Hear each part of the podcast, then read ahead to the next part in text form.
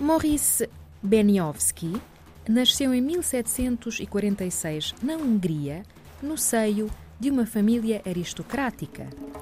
Foi militar e explorador, tendo colaborado com os franceses na conquista da ilha de Madagascar.